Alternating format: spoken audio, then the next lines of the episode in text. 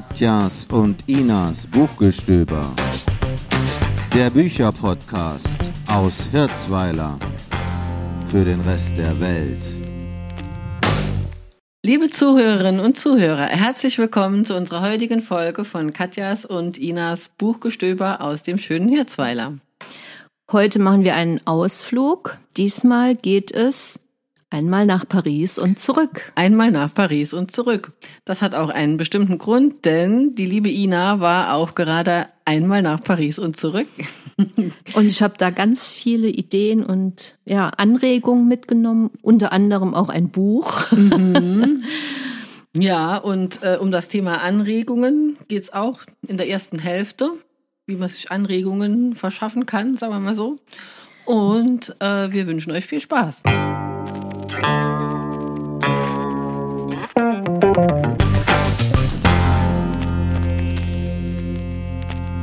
Als erstes Buch äh, möchten wir euch vorstellen ein essayistisches Buch. Also es ist kein Roman, es ist auch nicht direkt ein Sachbuch, aber es geht um ein bestimmtes Thema. Die Autorin heißt Lauren Elkin. Das Buch heißt Flaneuse, Frauen erobern die Stadt in Paris, New York, Tokio, Venedig und London. Das Buch ist schon ein bisschen älter und zwar aus dem Jahr 2016. Es hat 392 Seiten aus dem Verlag BTB, aus dem Englischen übersetzt von Cornelia Röser. Denn die Lauren Elkin ist eine Amerikanerin. Worum geht es in dem Buch? Der Titel sagt Flaneuse. Das ist quasi äh, die äh, weibliche Form des Begriffs Flaneur. Und ähm, dieses Buch vorzustellen hat mich auch die Ina inspiriert, weil sie ja quasi gerade eine Flaneuse war, nehme ich mal an, in Paris. Richtig? Ja, wir sind schon sehr viel rumgelaufen. Ich bin mir nicht ganz sicher, ob das jetzt mit deinem, mit dem Begriff Flaneuse übereinstimmt, äh, das in diesem Buch beschrieben ist. Aber wir sind sehr viel in Paris rumgelaufen, auch zum Beispiel Champs-Élysées entlang. Mhm. Und ich denke, das kommt schon so ein bisschen hin. Kommt so hin, ne? Ja, denn äh, Flanieren ist ja eigentlich mehr als reines Spazierengehen. Das schreibt auch die Lauren Elkin in ihrem Buch hier. Es ist eher so ein sehr bewusstes Gehen. Man schaut sich dabei um, man hat kein Ziel, man nimmt sich Zeit, also quasi auch hier der, der Weg ist das Ziel. So ein bisschen schlendern. So ein ne? bisschen schlendern und so in der Vorstellung hier ist es auch etwas, das besonders gerne auch kreative Menschen, vor allem Schriftsteller und Schriftstellerinnen tun. Denn beim Flanieren macht man sich auch gerne Notizen. Ah, okay. habe ich gelesen, ja. Okay, das habe ich jetzt nicht gemacht. Ja. Gut, was ist das Besondere jetzt an, an diesem Flanieren gerade für diese Lauren Elk? Tolkien. Also ich habe mich auch gefragt, wie kann man denn äh, drauf kommen, jetzt hier da so ein, so ein Thema, so, so ein dickes Buch über dieses Thema. Und in dem Buch steckt eigentlich sehr viel drin. Das fängt schon damit an, dass sie erzählt ähm, aus ihrer eigenen Geschichte, ähm, wie sie aufgewachsen ist. Das hat mir gut gefallen, weil das gleich meine erste Frage, wieso schreibt sie dieses Buch, äh, beantwortet hat. Und zwar ist es so, dass sie selbst aufgewachsen ist äh, in einer Gegend, wo man überhaupt nicht gut flanieren konnte. Ja, sie äh, ist nämlich in einer Vorstadtsiedlung in Amerika aufgewachsen, in einer Vorstadtsiedlung, einer Suburb von New York ähm, auf Long Island in einer sehr ruhigen Gegend. Also eher so eine Wohngegend, eine reine Wohngegend. Eine reine Wohngegend, ja. Mhm. Also es war wohl auch so in der Zeit, ähm, wo man dann so, so Siedlungen gebaut hat und die viele, viele Menschen, die sich leisten konnten, damals sind aus der Innenstadt rausgezogen in diese, in diese Häuser, die auch alle ziemlich äh, gleich aussehen, ja. wie man sich ja. so äh, äh, vorstellt, eine amerikanische Vorstadt, Straße um Straße. Und sie hat gesagt, sie hätte früher gerne Orte gehabt, wo man auch mal zu Fuß hingehen konnte, aber die gab es einfach nicht. Ne? Man ist überall ähm, im Auto hingefahren, ähm, in, in die Schule, ins Einkaufszentrum. Äh, Im Einkaufszentrum war dann auch diese, dieses Medical Center, wenn man mal zum Arzt musste oder so. Also äh, es gab nichts, wo man schön hätte ähm, zu Fuß gehen können. Keinen Stadtkern in dem Sinne. Ja. Und sie hätte nach New York gehen können. Ja, sie hätte nach New York gehen können, aber das wäre, äh, glaube ich, eine Stunde oder so zu fahren okay. gewesen. Okay. Ne? Also mit, mit, mit, ähm, mit den öffentlichen Verkehrsmitteln. Ne? Und äh, sie sagt, sie war zum ersten Mal in der Innenstadt von New York, als sie anfing zu studieren. Okay. Ja, das ist ja dann so, äh, so ähnlich fast wie bei uns hier. Ich war, äh, glaube ich, mit 14 oder so zum ersten Mal in Saarbrücken, also richtig bewusst, ja. Alleine, meine ich jetzt, ne? Und ähm, das ist ja schon was, ne? Und sie sagt, äh, der Ort, äh, wo sie immer rumhingen als Jugendliche, war halt das Einkaufszentrum und dort gab es so ein Dunkin' Donut, das ist so ein, äh, wie so ein McDonalds für Süßigkeiten quasi. Und äh, das war, das war so, waren so die Orte. Das, der Hi das Highlight das der Highlight Jugend. der. Jugend, ja. Und wenn man natürlich so aufgewachsen ist, dann ist na natürlich eine Stadt, eine Innenstadt, äh, vielleicht auch sogar eine Stadt, die eine Geschichte hat, so eine richtig lange Geschichte mit historischen Gebäuden. So eine Stadt ist dann äh, auch was sehr Interessantes, was Exotisches, irgendwie etwas, was einem unheimlich viel Input ähm, bringt, vielleicht auch so ein Sehnsuchtsort, den man in der Vorstellung oft schon besucht hat. Und genauso liest sich das dann auch, wenn sie schreibt, als sie dann später arbeitete und studierte, als sie nach Paris kam. Ja, Das kann ich nachvollziehen. ja, genau. Bei mir war das immer so ein bisschen London. Das war für mich immer Mhm. so eine Stadt, wo ich unbedingt hin musste und auch jetzt mittlerweile fünf oder sechs Mal schon war, wo man Das auch immer auch schön, gerne ja. noch mal hin will. Und so gestaltet sich auch diese Aufteilung in, in diesem Buch von der Lauren Elkin. Sie schreibt also verschiedene Kapitel über verschiedene Städte. Mhm. Ja, es sind, glaube ich, zehn Kapitel, aber vier, vier Kapitel, ja, spielen in Paris. Also das ist schon ihre Stadt, in, in der sie auch die längste Zeit verbracht hat.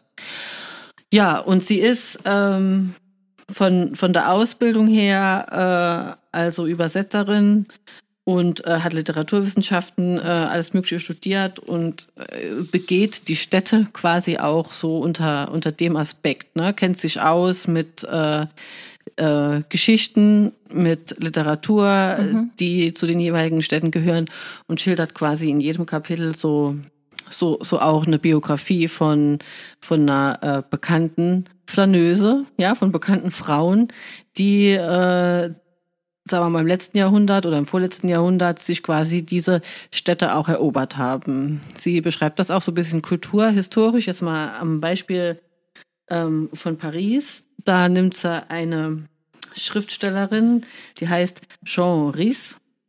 Die ist vor allem äh, auch äh, bekannt geworden durch, äh, ähm, sagen wir mal, die Frauenbewegung, die ihre Werke nachher ähm, sehr ähm, bekannt gemacht hat, also zumindest mal in, in Frankreich, ist, sie ist in Deutschland nicht so bekannt. Aber äh, an ihrem Beispiel macht die Lauren Elkin klar, dass es, ja, sagen wir mal, Ende des 19. Jahrhunderts überhaupt gar nicht üblich war, dass eine Frau ohne Funktion in der Stadt umhergeht. Ne? Äh, das passt auch so, wenn sie dann nachher von London schreibt, zu diesem viktorianischen Zeitalter. Eine Frau hatte in der Stadt auf der Straße nichts verloren. Ja, und das ist ja jetzt so lange noch nicht her. Ne? Das sind 120 Jahre, da war das noch so, dass äh, man sehr, es, war sehr gefährlich für das Ansehen, sich als Frau alleine in den Straßen zu bewegen. Und das, das alles zu lesen, fand ich nochmal unheimlich interessant, auch gerade wenn man so überlegt, ähm, man redet so viel über, über Islam und so weiter, ne, oder wie es in Afghanistan ist. Es war ja, bei uns ist es ja auch noch nicht mal 200 Jahre her, dass das eine gefährliche Sache war. Und sie beschreibt dann äh, die Funktionen, die eine Frau unter Umständen auf der Straße hatte. Ja, also als Verkäuferin, als Begleiterin äh, äh, von, von anderen Frauen oder äh, als Kindermädchen, wenn man die Kinder irgendwo hinbringt. Also alles so Funktionen, natürlich auch die Funktion als Prostituierte. Ne? Das war okay, aber so alleine da rumlaufen und dann womöglich sich noch alleine in einen Kaffee setzen und äh, irgendwas schreiben, das gab es damals nicht. Ne? Und diese Jean Rhys oder auch später in London, ein paar Jahre später war das dann die, die Virginia Woolf. Ähm, das waren die ersten Damen, die das so gemacht haben. Genau, und das passt auch gerade, wo du Virginia Woolf erwähnst. Ähm, ich bin in Paris ganz viel flaniert im Ja. Quartier Latin. Im Quartier Von Latin. einem Buchladen zum nächsten Ja, es ist Buchladen. super, und dann ja. gibt es ganz viele schöne Buchläden. Mhm. Und in einem habe ich mir auch, oder habe ich ein, äh, ein Buch von der Virginia Woolf gekauft. Mhm. Äh, A Room of One's Own. Mhm. Also da wirklich noch eine englische Fassung aus den 50er Jahren. Oh ja. Also mhm. nicht äh, kein, keine äh, Erstausgabe. Hm. Aber ja, Ah, ja. schon, schon ja. sehr schön. Ja. Irgendwie hat, hat was. Ja. Und äh, sie schreibt das ja auch. Also, ähm, also äh, ihre, oder sagen wir mal, das, der Hauptpunkt von, von ihrem Essay in dem äh, A Room of One's Own ist ja so das eigene Zimmer. Also sie sagt, es muss zwei Bedingungen geben, damit Frauen auch große Literatur produzieren können. Mhm. Das sind 500 Pfund im Jahr und ein eigenes Zimmer. Also Okay. 500 Pfund war, schreibt, waren jetzt damals nicht so viel, aber ähm, es reicht halt, um ein Auskommen ja. zu haben. Hast du halt mal umgerechnet auf heute? Nee, Nee. nee. Ähm, Aber das, das Wichtige ist halt, dass es so eine materielle Sicherheit gibt. Ja. Das heißt, dass es auch unabhängig ist von Ehemännern oder Ja. von, von Almosen oder sowas. Ne? Mhm. Und ähm, sie schreibt halt auch so, dass den Frauen bis spät ins 19. Jahrhundert eigentlich keine Privatsphäre zugedacht worden ist. Also sie, ihnen war das Haus, Mhm. aber ne, sie war halt für das ganze Haus zuständig und, Mhm. und konnte sich da auch bewegen. Aber sie hat jetzt nicht irgendwie einen eigenen Raum gehabt, der, ähm, Mhm. Der nur ihr gehörte. Ne? Ja, das ist bei mir heute noch so. Also die Kinder haben beide ein eigenes Zimmer, mein Mann hat sein Büro und ich wohne da so überall dazwischen. Ne? Genau. Ja. Du hast auch kein, Kein eigenes Zimmer. Ich glaub, Aber das- ich habe das Buch, ja, von der Virginia Woolf, weil ich glaube, jede äh, Schriftstellerin hat dieses Buch zu Hause. Ein Zimmer für sich allein. ja. Okay. ja. Ja, das war, also das, ähm, ich denke, das passt auch so ein bisschen da rein. Ja, ne? Also ja. in die, das von der Zeit her passt äh, vielleicht nicht so ganz, obwohl, ja, das, das Buch kam raus 1928, glaube ich. Ja, das ist so die, das 29, ist so diese diese Zeit, über die äh, die Lauren Elkin auch immer schreibt. Ne, das sind Autorinnen, die die so in dieser Zeit Ende 19. bis Anfang 20. Jahrhunderts gelebt Genau, haben. Die genau. ähm, Virginia Woolf, genau, das war auch so in den 20ern. Sie schreibt auch gerne äh, von Georges Sand, das ist auch eine, ähm, sagen wir mal, Schriftstellerin aus dieser Zeit. Ähm, nur mal als Beispiel, ähm, wie revolutionär diese Dame war. Die war, wurde 1804 geboren und verließ später, später, später Mann und Kinder. Sie verließ Mann und Kinder in der Oh, Zeit, okay. um in Paris Schriftstellerin zu werden. Ah, cool. Was sie gerne gemacht hat, sie ist gerne in Männerkleidung flaniert. Ja, also flanieren war wirklich ihrs. Sie hat dann, um das ungestört tun zu können, Männerkleidung, also sich als Mann verkleidet, Verkleidet. und als Mann ausgegeben, damit sie irgendwie nicht komisch angesehen wird. Besonders interessant fand ich, dass das Tragen von Männerkleidung für Frauen in jener Zeit per Gesetz illegal war. Okay. Aber das wusste ich Ja, nicht. also da ja. konnte man irgendwie sogar bestraft werden dafür. Ja, genau. Und es ist tatsächlich so, wie du gesagt hast, wenn die Virginia Woolf schreibt, 500 Pfund im Jahr, also Unabhängigkeit Mhm. vor allem von Männern.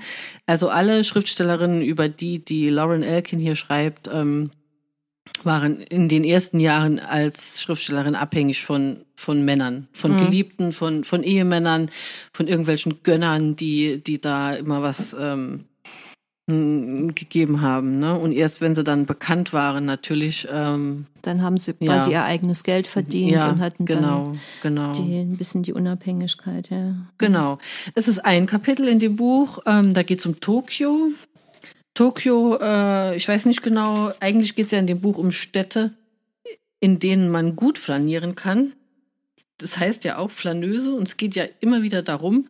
Und anscheinend wollte sie in einem Beispiel zeigen, dass es auch Städte gibt, in denen man das nicht gut kann. Das war bei ihr Tokio, wo sie eine längere Zeit ähm, verbracht hat. Die Lauren Elkin ähm, das, diese Stadt beschreibt sie als sehr, ähm, sehr kühl, sehr klar, sehr strukturiert. Ähm, also äh, auch so, so eine Stadt, wo man äh, zu Fuß nicht gut, sagen wir mal, einfach sich, sich so fallen lassen kann. Okay. Mhm.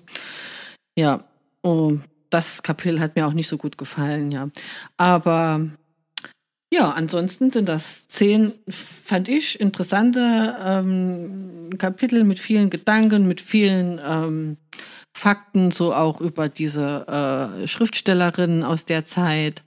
Und sie bringt das so schön in, in Zusammenhang, was, äh, was es auch ausmacht, ähm, wo und wie man wohnt. Also welchen gedanklichen Input man kriegt durch, durch eine Stadt einfach. Ne? Ähm, wie sich das Denken vielleicht auch verändert. Ob man jetzt hier, wie wir jetzt hier im Dorf wohnt, sehr ruhig, ne, wenig Input. Wir sehen mhm. viel weniger Menschen als andere Leute, die, also ich war jetzt vor einer Woche oder so in Saarbrücken, da war es ein schöner Tag. Ich habe an einem halben Tag mehr Menschen gesehen als in den ganzen letzten zwei Corona-Jahren. Ne? Und da frage ich mich wirklich, also ich reflektiere ja auch immer über solche Dinge äh, und habe dann auch noch gerade dieses Buch da, mhm. äh, war ich am Lesen und habe dann gedacht, wenn du jetzt jeden Tag hier so wohnen würdest und du gehst vor die Tür und da sind äh, hunderte von Menschen, je, jeder mit seinen ne, mit allem. Mit seinem Leben, ne? Mit seinem mit Leben, ja, mit seinen ja. Kleidungsstilen, mit seinen verschiedenen Arten und Weise, wie man, wie man was macht, die ganzen Stimmen und so. Äh, es ist, was würde das mit mir machen? Also wenn, wenn ich so Kurztrips mache, habe ich, empfinde ich die immer als sehr inspirierend, ja. Äh, wobei ich mir denken kann, dass wenn man länger irgendwo so wohnt, dass das auch erschöpfend könnte das sein. Das kann ich ne? mir auch vorstellen. Ja. ja. Wie fandest du, wie fühlt man sich so, wenn man dann abends ins Hotel fällt. Oh, tot. tot, ja.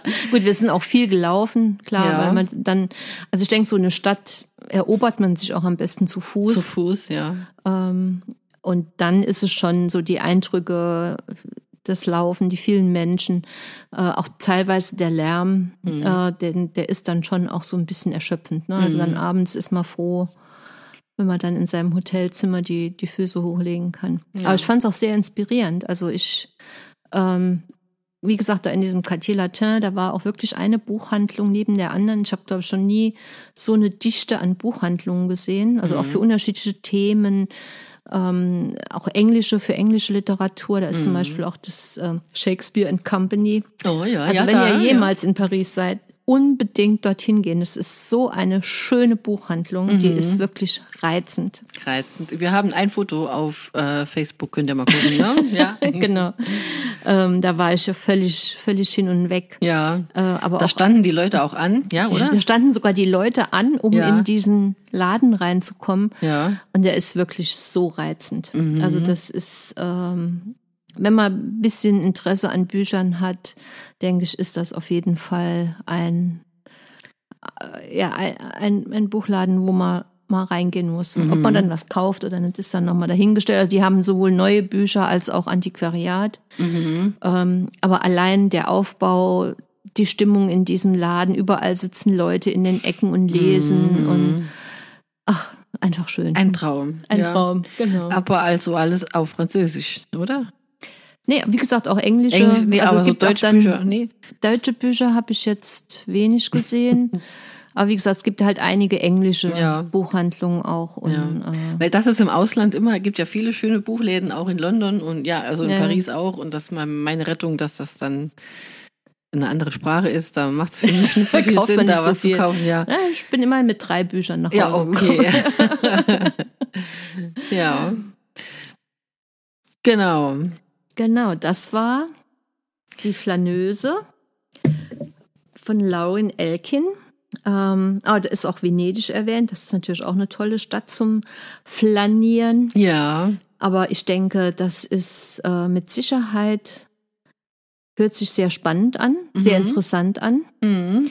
Und wenn man dann noch ein bisschen was über Schriftstellerinnen aus diesen Städten oder ja, die was mhm. mit diesen Städten zu tun haben, ist das dann natürlich auch noch besonders interessant. Genau, also es war jetzt für mich ähm, eine Sache, die man jetzt nicht von A bis Z an einem Rutsch irgendwie mhm. durchliest, sondern das liegt da dann so zu Hause rum und wenn man mal Lust hat auf ein okay. bisschen bisschen äh, äh, so Kultur irgendwie, wenn man gerade selbst keine Zeit hat, einen Städtetrip zu machen, dann kann man da gern drin lesen. Genau, das ist dann ein, eine sehr kostengünstige Art, in der Welt rumzukommen. Ganz genau. sehr schön. Vielen Dank für das Buch, Katja. Ja.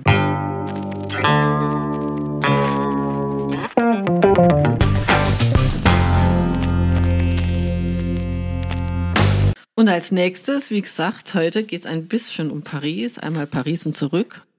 Das haben sich auch einige Flugpassagiere gedacht, die sich in ein Flugzeug gesetzt haben. Gib mir mal gerade das Buch rüber, bitte. ähm, ja, die haben sich in ein Flugzeug gesetzt und gehofft, dass sie irgendwo ankommen. Ich weiß jetzt gar nicht genau, ob sie auch irgendwo angekommen sind. Der Autor dieses Buches ist in äh, Paris geboren, wohnt auch in Paris und Überraschung, er heißt Hervé Le Tellier und das Buch heißt Die Anomalie.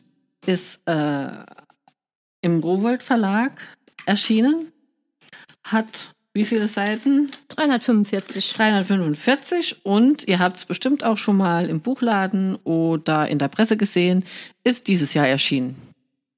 Ist ganz neu, genau. Ganz neu, ja. Hat auch ein sehr schönes Cover. Sehr So schön. mit einem kleinen Flugzeug, das so durch riesige Wolken fliegt. Mhm. Und es hat ein blaues Lesebändchen. Ja, ich sehe es gerade, ja, genau. Und äh, das müssen wir jetzt auch sagen, der Vollständigkeit halber. Es ist klimaneutral. Ja, hier steht's. Hier hinten drauf ist ein, ist ein Siegel, es ist klimaneutral hergestellt.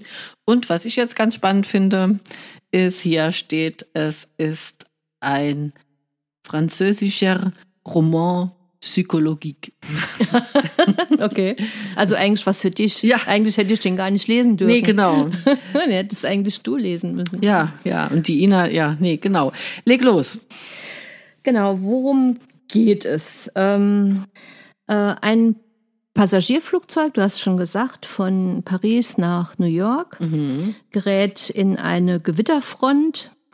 Ein ganz heftige, ganz heftiges Unwetter vor der, der amerikanischen Küste.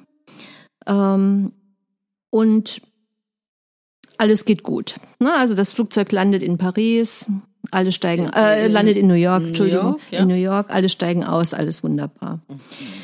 Dann passiert drei Monate später genau das Gleiche nochmal. Das heißt, genau der gleiche Flieger kommt wieder in diese, in dieses Unwetter und landet in New York. Mhm. Es sind aber mit den gleichen Personen an Bord. Mhm. Ne? Also es ist nicht nur der gleiche Flug, die gleiche Fluglinie, Mhm. sondern quasi das Flugzeug hat sich verdoppelt. Mhm. Das hört sich tatsächlich anormal an. Das ist auch, glaube ich, nicht so Ja. ganz normal. Die Anomalie, ja. Genau, so und ähm, das ist jetzt natürlich, das führt natürlich zu Problemen. Ne? Also er beschreibt ähm, quasi auch das, oder er beschreibt verschiedene Personen, die in diesem Flieger ähm, gesessen haben. Das ist auch so der erste Teil. Also das, ich sag mal, das sind die, ähm, die Originale, ne? also was die so, so rumtreibt.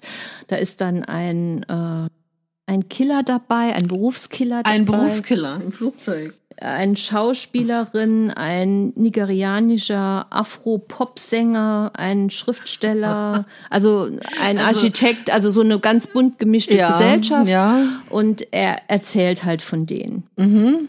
Ähm, dann so in dem zweiten Teil ähm, geht es dann drum, wie eigentlich mit diesen Dupletten quasi umgegangen wird. Ne? Also die werden erstmal irgendwo weggesperrt und verhört. Ähm, dann gibt es ganz viele Aktivitäten von einem Krisenstab natürlich in den USA. Ne? Also jetzt mal noch, noch mal, dass ich es auch richtig verstehe, ja. Der Flieger fliegt dorthin und alles ist normal. Und dann Mhm. kommt ist, genau ist ein, der gleiche Flieger mit genau den gleichen Leuten drei Monate später dort nochmal an. Ja. Das setzt heißt, es dann gibt quasi jeden auf dem, doppelt. Flug, auf dem Flughafen setzt das dann an, dass die sehen, da kommt ein Flugzeug, genau so, mit Genau, den, genau die- den gleichen Leuten. Genau. Okay, und die kommen aus dem Flieger raus Und, werden jeder erstmal ja, weggeführt. Okay, mhm, werden verstanden. erstmal, genau. So, jetzt ist ja die Frage, was macht man denn mit denen? Ne? Also Mhm. wie geht man damit überhaupt um? Mhm. Ähm, und dann ist so der, der dritte Teil, wenn die beiden, also das Original und die Kopie sich quasi treffen, was Mhm. dann so passiert. Verstehe. Ja, und ich, also ich fand es sehr spannend, muss ich sagen. Ähm, es ist, ja, vielleicht ist auch gerade so der, der dritte Teil dann so diese Psychologie so ein bisschen, ne? weil Mhm. ähm, es entwickeln sich da ganz unterschiedliche Reaktionen. Ne? Also manche finden das cool, dass es da irgendwie jetzt zwei, dass es sie zweimal gibt. Mhm. Ähm, dann gibt es auch eine relativ dramatische Geschichte, weil einer ähm, ist im, von, von den im März angekommenen, ist dann, hat dann kurz danach erfahren, dass er unheilbar Krebs hat Mhm. und stirbt dann auch mhm. glaube ich, gerade so, als dann der, das, das Double quasi kommt. Mhm. Und das Double, da wissen sie schon, dass der ja auch dann Krebs hat. Oh, Und ja. der stirbt dann, gut, ne, da versuchen sie das irgendwie zu behandeln und der stirbt dann auch. Und das ist auch für die Frau von dem Mann zum Beispiel ganz schlimm, weil dann der Mann ja eigentlich zweimal stirbt. Ne? Ach Gott, ja. Also so Geschichten sind dann Und halt auch die auch, schon ganzen dabei. rechtlichen Ne? Fragen, ne? Wenn er dann, der andere ist schon tot und er ist jetzt dann da, äh, ähm, erbt er dann alles oder äh, Ja, das ist schon, ne, also da sind dann schon äh, auch sehr unterschiedliche Konzepte, wie die, die, wie das, die Kopie und das Original dann miteinander umgehen Mhm, und wie die mhm, dann da, mhm. da weiterleben. Okay, das hört sich so ein typisch französisch an, hier mal die Vorurteile rausknallen. Die Franzosen machen immer alles so schrecklich kompliziert. Manchmal, ja. Ist das auch kompliziert oder? Nee, ich äh, finde, es liest sich sehr gut. liest sich sehr gut, ja. liest sich Mhm. sehr gut, muss ich sagen. Okay, dann mal noch eine Frage, was mir gerade auffällt. Ich habe jetzt gesagt, das ist ja anormal. Also ist das dann nicht normal? Ist das das gleiche Wort? Weil ich sehe hier Anomalie, schreibst du ja nicht mit R, aber das steht für was Unnormales. Oder hat das noch eine andere Bedeutung, dieses Nee, Wort? für, für was Unnormales. Für was genau. Unnormales, ja. ja. Mhm. Und was dann so ganz witzig ist, ist dann, ähm, da ist auch ein Schriftsteller drin Mhm. dabei, also ähm, bei den äh, Personen, die da vorgestellt werden. Und der äh, hat ein Buch geschrieben, das heißt Die Anomalie. Nee, oh. Das ist also so ein, ähm, Oh wie mein heißt es? Gott. Ja, ja, das, dann wird es ein bisschen tricky, aber ja. ähm, ich, Ich fand es, ich fand es ganz witzig. Ich habe in, in, auch mal geguckt, was so Beurteilungen von anderen Leuten Mhm. gab. Und da war dann so eine. Ähm, die Anomalie ist in erster Linie eine sehr intellektuelle Variante von Michael Crichtons Bücher. Spannend wie ein John Grisham, ulkig wie ein Douglas Adams in Der lange, dunkle 5 Uhr Tee der Seelen, literarisch selbstreferenziell wie Italo Calvino. Calvino, wenn ein Reisender in einer Winternacht Mhm. und stilistisch bla bla bla und so weiter. Da Ja, musste ich ja. so lachen, als ich das gesehen habe. Ja, Äh, habe ich gedacht, ja, ja, passt, passt, passt. hin, passt schon. sollte ich vielleicht auch mal lesen.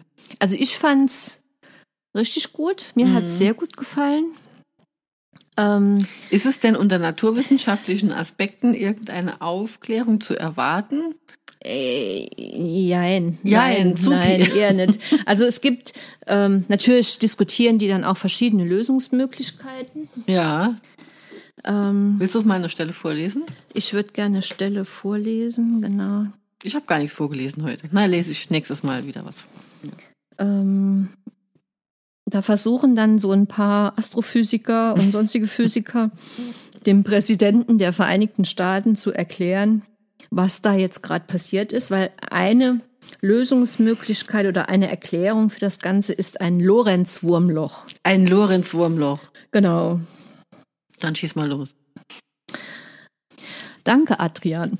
Nehmen wir an, der Weltraum könnte wie ein Blatt Papier zusammengefaltet werden, aber in einer Dimension, die uns nicht zugänglich und keine der drei uns bekannten ist.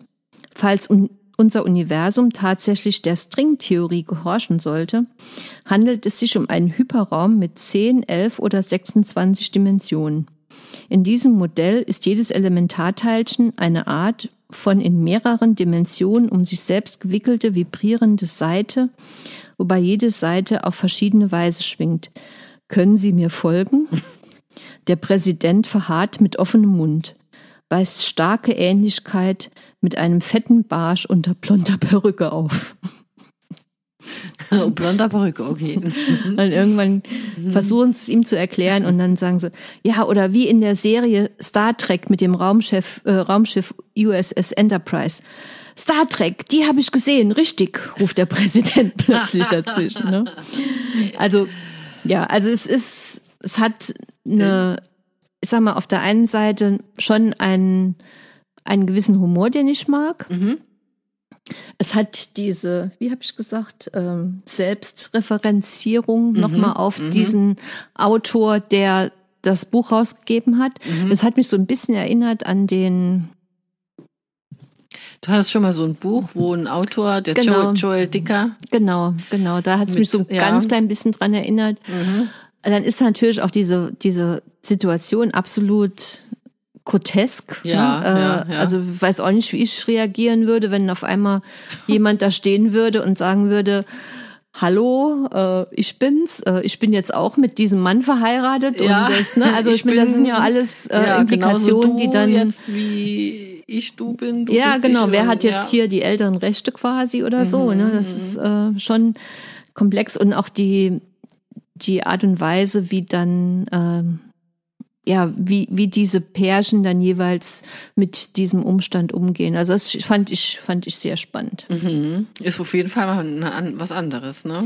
Ja. Ist auf jeden Fall was anderes. Also so in mein etwas skurrile Bücher oder in meine Liste der etwas skurrilen Bücher passt es hervorragend rein und mir hat es auch sehr gut gefallen. Sehr gut gefallen. Gut. Es ist äh, anscheinend auch so ein Trend, bisschen so ähm, dieses Buch im Buch oder dieses Selbstreferenzielle, ne? Ja. Weil ein großer Anwärter für den deutschen Buchpreis, der ja jetzt auf der Frankfurter Buchmesse bald verliehen wird, ja. Vielleicht ist er schon verliehen, wenn das hier gesendet wird. Dann kann ich auch mal einen Tipp abgeben.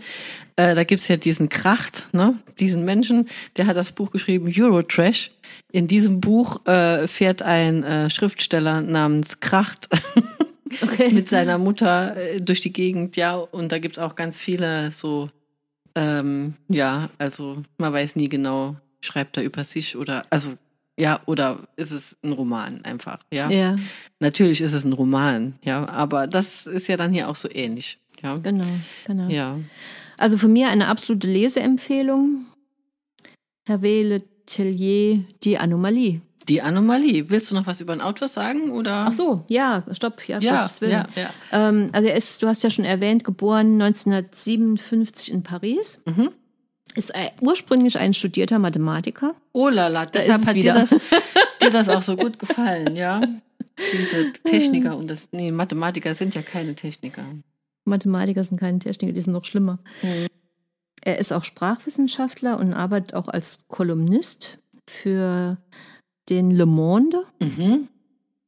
Ähm, und er gilt als ein multipler Autor zumeist kleiner Formen, Novelle, Fabel, mit denen er teils experimentiert, die er aber zum großen Teil selbst entwickelt oder weiterentwickelt. Mhm. Das hört sich ganz Also ich glaube, der an. insgesamt ja? schreibt er sehr, sehr, schon ein bisschen schräge Sachen, glaube Mhm, ich. mhm, mhm. Hört sich zumindest so an für mich. Müssen wir mal im Auge behalten.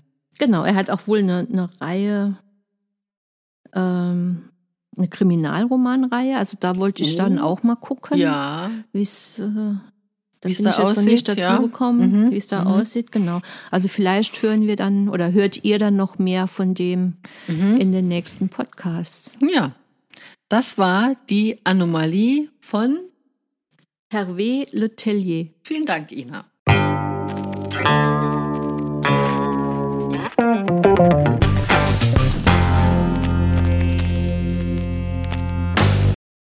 Wir hoffen, es hat euch gefallen und ihr habt ein paar Anregungen mitgenommen, vielleicht auch mal wieder in eine große Stadt zu fahren und ein bisschen flanieren zu gehen Mhm. und vorsicht, vorsichtig zu sein mit Flügen von Paris nach New York. Ja, ja. Also wir fahren jetzt in Urlaub an den Lago di Garda und vielleicht Ah. werden wir dieses Mal endlich mal schaffen, auch mal äh, nach Mailand zu fahren. Ah ja, Mal schauen, ob man dort auch flanieren ist auch kann. sehr schön. Da kannst du auf jeden Fall flanieren. Ja, Gut. ja, ja. Gut, dann bis zum nächsten Mal. Eure Katja? und Ina.